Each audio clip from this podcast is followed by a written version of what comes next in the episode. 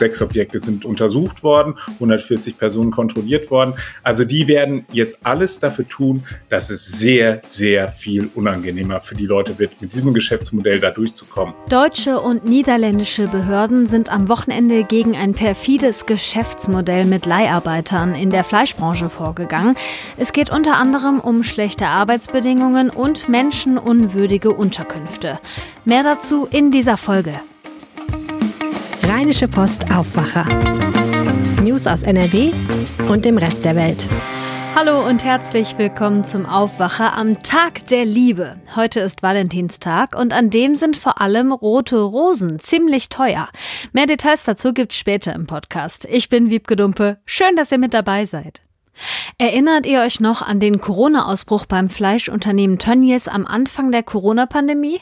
Da hatten sich im Sommer 2020 innerhalb kurzer Zeit mehr als 1000 Mitarbeitende angesteckt. Danach geriet das Unternehmen, aber auch die ganze Fleischindustrie in die Kritik, vor allem wegen schlechter Arbeitsbedingungen, wegen Leiharbeitsverträgen und wegen der Unterbringung der Menschen in Massenunterkünften. Seit etwas mehr als einem Jahr gibt es ein Gesetz, das unter anderem Leiharbeitsverträge in der Fleischbranche Branche verbietet. Trotzdem gibt es damit immer noch Probleme. Am Niederrhein nahe der niederländischen Grenze hat die Polizei am Wochenende insgesamt sechs Unterkünfte durchsucht. Maximilian Plück, Leiter der Landespolitikredaktion der Rheinischen Post, war vor Ort und ist jetzt zu Gast im Aufwacher. Hi Max. Hallo, grüß dich. Kannst du uns mal ein Bild davon geben, was du da bei der Razzia gesehen hast? Also ich bin da angefahren gekommen und habe schon von weitem gesehen, dass da irgendwas los war, weil man sah Feuerwehrwagen, man sah eine riesige Kolonne von Polizeiwagen, die dort standen. Und ähm, das war dann so, dass das ein Gebäude war, das ist meines Erachtens ein ehemaliger Bauernhof gewesen. Dort ähm, standen vor allen Ausgängen Polizisten und haben das gesichert, dass da niemand rausrennt, der da nicht raus soll und niemand reinkommt, der da nicht rein soll. Da waren Leute vom Bau und von der Wohnungsaufsicht da, da waren Ordnungsamtsmitarbeiter da, Leute vom Gesundheitsamt, äh, da waren aber auch Steuerfahnder mit dabei, Leute vom Kommunalministerium dabei und auch der niederländische Arbeitsschutz. Wonach haben die denn konkret gesucht? Die haben versucht, dort äh, alles zu finden, was da möglicherweise widerrechtlich passiert. Das geht los bei so Dingen wie Verstoß halt eben gegen Brandschutzauflagen. Also sind da überall irgendwie Notausgänge. Äh, da geht es aber auch um Hygienedinge. Wir haben beispielsweise, sind wir gestolpert über einen abgetrennten Schweinekopf, der dort lag, also der Boah, da so vor sich hinrottete. Ja, ich habe auch kurz gezuckt, als ich das gesehen habe. Es ist echt heftig gewesen, wie diese Menschen dort auf sehr, sehr engem Raum miteinander leben müssen. Da ist jetzt offensichtlich ein Stein ins Rollen gekommen. Du hast jetzt gerade mittendrin mal kurz den niederländischen Arbeitsschutz auch angesprochen.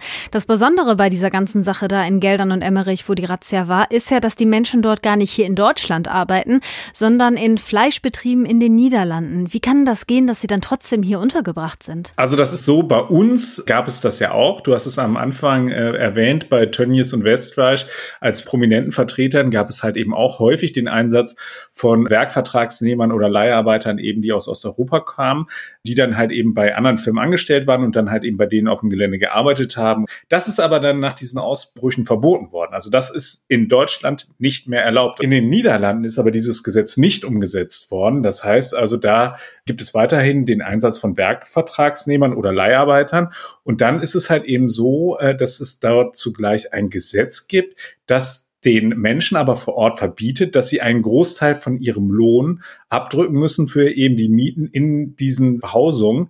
Da gibt es eine Deckelung in den Niederlanden, 25 Prozent. Das gibt es aber wiederum bei uns nicht. Das heißt also, du kannst da ein Geschäft draus machen, dass du Wohnraum anbietest und dort mehr als 25 Prozent des Werkvertragslohns von den Leuten nimmst. Und das wird hier augenscheinlich auch getan. Die müssen für die Anfahrt in das Werk, das dann sich in den Niederlanden befindet, müssen sie auch noch Fahrtkosten bezahlen. Also das heißt, da stößt sich eine Industrie gesund am Leid der Menschen, die dort halt eben sich bereit erkennen, die natürlich halt eben auch dorthin kommen, weil die Lohn- äh, und Arbeitsbedingungen halt eben bei ihnen, das sind häufig Rumänen und Bulgaren, nicht zum Besten stehen und dann wird das halt eben ausgenutzt. Und die NRW-Kommunalministerin äh, Ina Scharrenbach sprach von einem Sumpf. Das soll jetzt ausgetrocknet werden und dafür war die Razzia jetzt ein erster Ansatz. Hm. Mich wundert total, dass dieses Gesetz da nicht greifen kann. Also das Gesetz, was wir da haben und dass das aus den Niederlanden, dass die halt irgendwie nicht zusammenpassen und dass sowas dann deswegen hier möglich ist. Was soll jetzt konkret dagegen gemacht werden? Du hast gerade schon gesagt, Ina Scharrenbach war vor Ort. Was hat die vorgeschlagen? Wie geht's weiter? Also sie hat ja erstmal ein Gesetz erlassen, das äh, den Kommunen da mehr Handlungsspielraum ermöglicht. Das ist das sogenannte Wohnraumstärkungsgesetz. Es gibt unterschiedliche Zuständigkeiten, bei dem wer halt eben bei so äh, Wohnraumfragen zuständig ist. Und diesmal ist es so, dass mit diesem Wohnraumstärkungsgesetz die, die kreisangehörigen Gemeinden in die Lage versetzt werden, wenn sie merken, da wird irgendwie Schindluder mit einer Immobilie getrieben, dann können sie da reingehen. Das ist das, was ihr vorschwebt. Ich habe sie auch angesprochen auf eben diese Sache mit der Deckelung, die es halt eben in den Niederlanden gibt, die ja überhaupt erst diese Möglichkeit äh, eröffnet hat. Ich habe gesagt, müsste man da nicht nochmal ansetzen. Und ähm, da sagt sie, das ist Bundessache.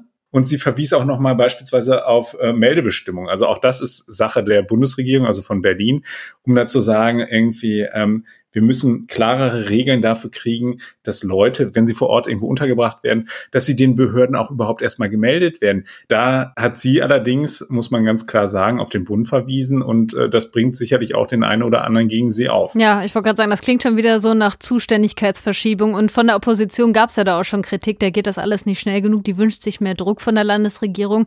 Wenn du jetzt aber sagst, der Bund ist irgendwie schuld oder sie sagt, der Bund ist schuld, geht das dann überhaupt, dass die Landesregierung mehr macht? Naja, die Landesregierung hat ja jetzt mit dem Wohnraumstärkungsgesetz erstmal einen, äh, einen Hebel gefunden und das hat sie ganz klar gesagt, das nutzen sie jetzt aus. Also sie hat gesagt, das war jetzt die erste Razzia in diesem Zusammenhang. Sechs Objekte sind äh, untersucht worden, 140 Personen kontrolliert worden. Also die werden jetzt alles dafür tun, dass es sehr, sehr viel unangenehmer für die Leute wird, mit diesem Geschäftsmodell da durchzukommen.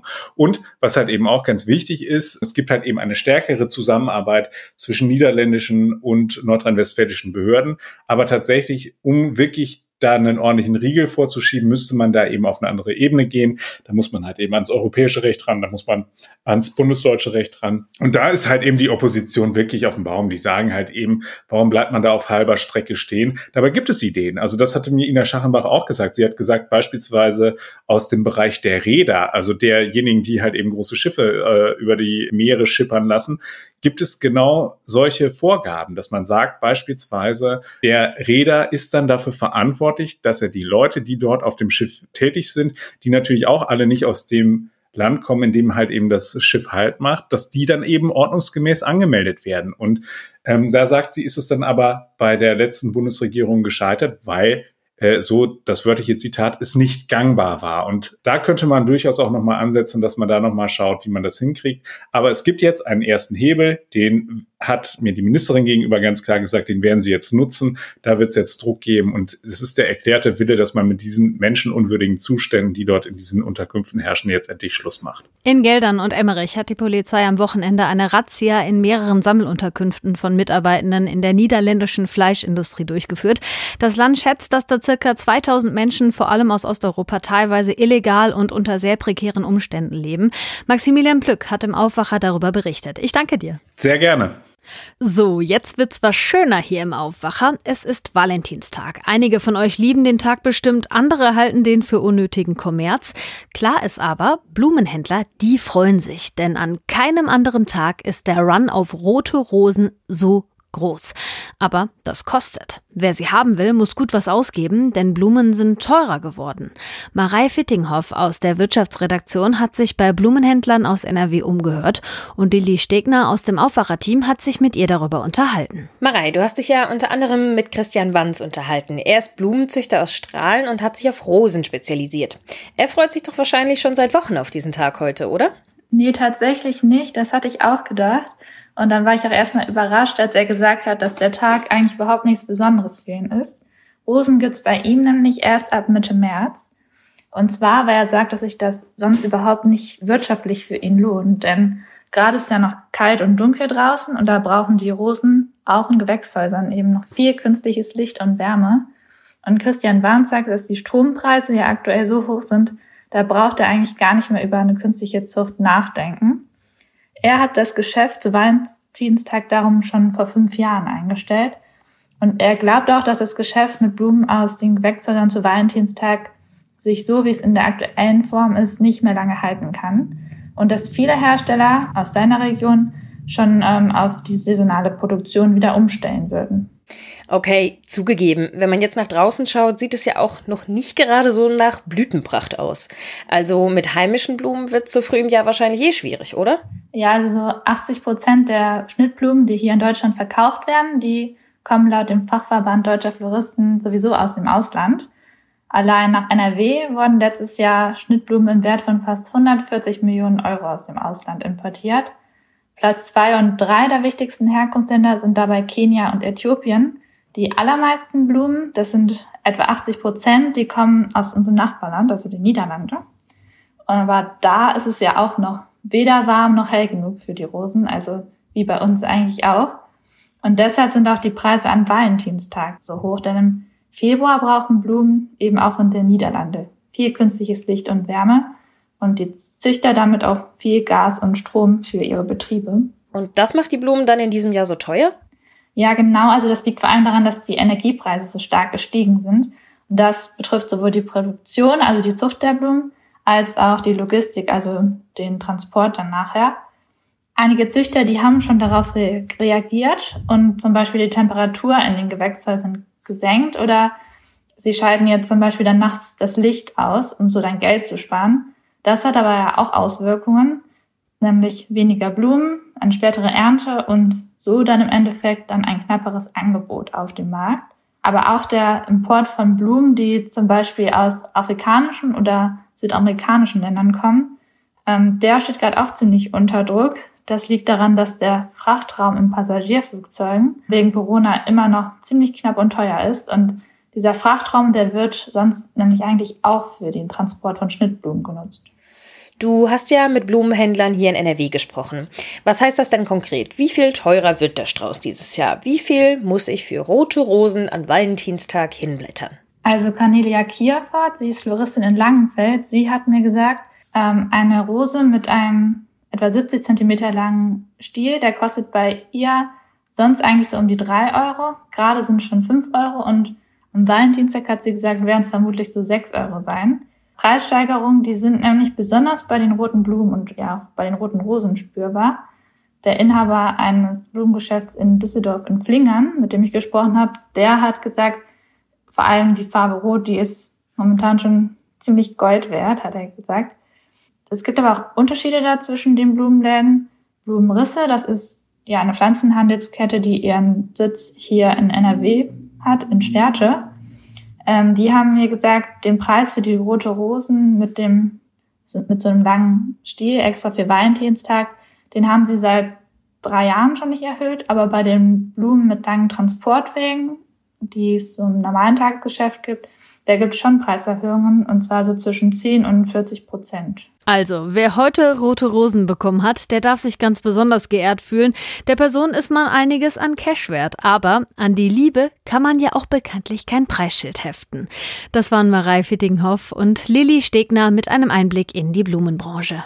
Und unser Meldungsblock geht los mit dem höchsten Amt des Staates. Frank-Walter Steinmeier ist für weitere fünf Jahre unser Bundespräsident. Die Bundesversammlung hat ihn gestern in einem Wahlgang mit der Mehrheit der Stimmen gewählt. Schon vor der Wahl galt das als wahrscheinlich. Steinmeier ist der zwölfte Bundespräsident von Deutschland und tritt seine zweite Amtszeit formell am 18. März an. Dann erst endet seine erste. In Düsseldorf geht es heute darum, wie es um die Wirtschaft in NRW steht. Wirtschaftsminister Pinkwart stellt gemeinsam mit einem Vertreter des Leibniz-Instituts für Wirtschaftsforschung und dem Präsidenten der IHK NRW den neuen Konjunkturbericht vor. Wie NRW wirtschaftlich dasteht, hängt gerade vor allem von der Pandemie ab und davon, ob es Engpässe bei Rohstoffen und bestimmten Materialien gibt. Die Bundeswehr verlegt ab heute rund 350 Soldatinnen und Soldaten und 100 Fahrzeuge mit Waffensystemen nach Litauen. Da sollen sie das NATO-Gefechtsband verstärken, wegen der wachsenden Spannungen zwischen Russland und der Ukraine. Deutschland führt in Litauen den NATO-Einsatz. Überall auf der Welt wird heute am Valentinstag gegen Gewalt an Mädchen und Frauen demonstriert. In Deutschland gibt es unter anderem in Berlin und Potsdam Demos. Hier kommt noch ein kurzes Wetter. Das wird in NRW grau und ab und zu ist auch Regen dabei. Dazu sind teilweise Sturmböen möglich bei 9 bis 13 Grad. Auf den Bergen werden es zwischen 4 und 8 Grad. Morgen geht es dann so ähnlich weiter. Es sind auch wieder einzelne Schauer dabei. Im Hochsauerland wird es was kälter. Bei um die 2 Grad kann es da dann auch schneien. Sonst sind maximal 8 bis 10 Grad drin. Am Abend müsst ihr wieder mit stürmischem Wind rechnen. Das war der Aufwacher am Montag mit Wiebke Dumpe und ich wünsche euch, ganz egal ob ihr den Valentinstag mögt oder nicht, einen liebevollen Start in die Woche. Mehr Nachrichten aus NRW gibt's jederzeit auf RP Online. rp-online.de